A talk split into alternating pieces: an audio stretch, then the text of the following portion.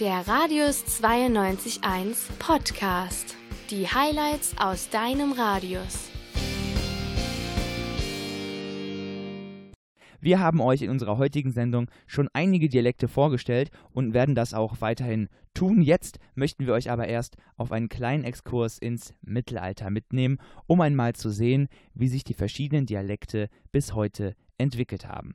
Professor Nathanael Busch von der Uni Siegen kennt sich mit der Geschichte der deutschen Sprache besonders aus, denn er ist Medievist, mit anderen Worten Mittelalterforscher, und erklärt uns jetzt erstmal, welche Stufen das Deutsche bis heute durchgemacht hat.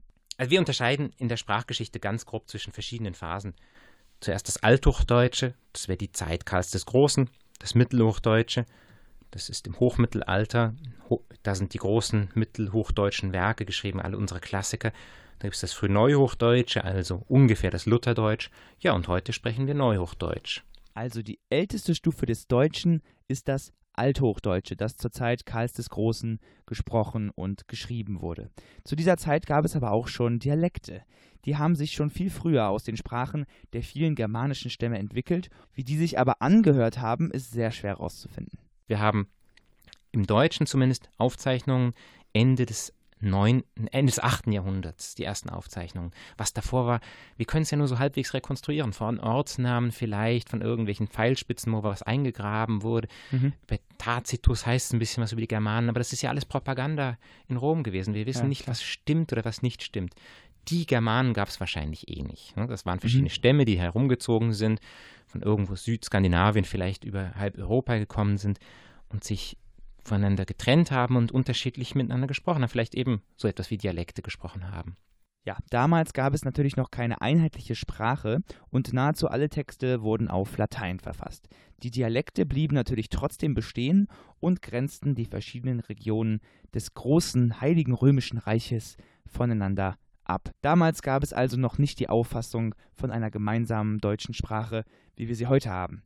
Bis zum Hochmittelalter, sagen wir bis zum 13. Jahrhundert, änderte sich das. Da erkannten die Schriftsteller, dass an den Höfen des großen Kaiserreiches jeweils ganz anders gesprochen wurde.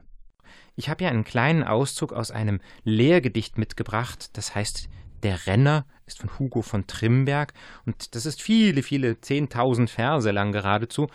Äh, mittendrin sagt er etwas über verschiedene Sprachen in Deutschland, was ich ganz bemerkenswert finde. Der sagt nämlich, wie die einzelnen ähm, Dialekt sich anhören, wie die einzelnen Völker, könnte man sagen, sprechen.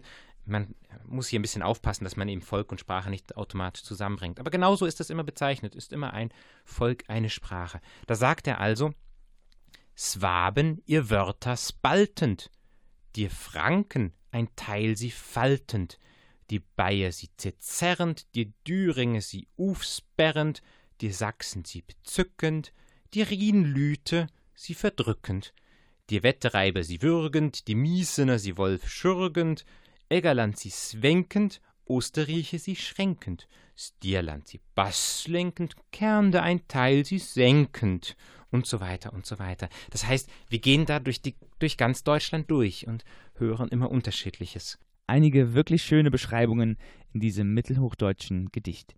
Ja, die Dialekte entwickelten sich im Laufe der Zeit natürlich weiter, wie das jede Sprache bzw. Sprachform tut, und in der Germanistik kann man diese Vorgänge dann untersuchen.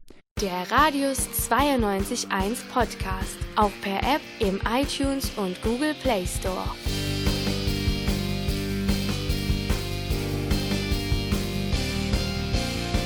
Kostenlos und ohne Werbung.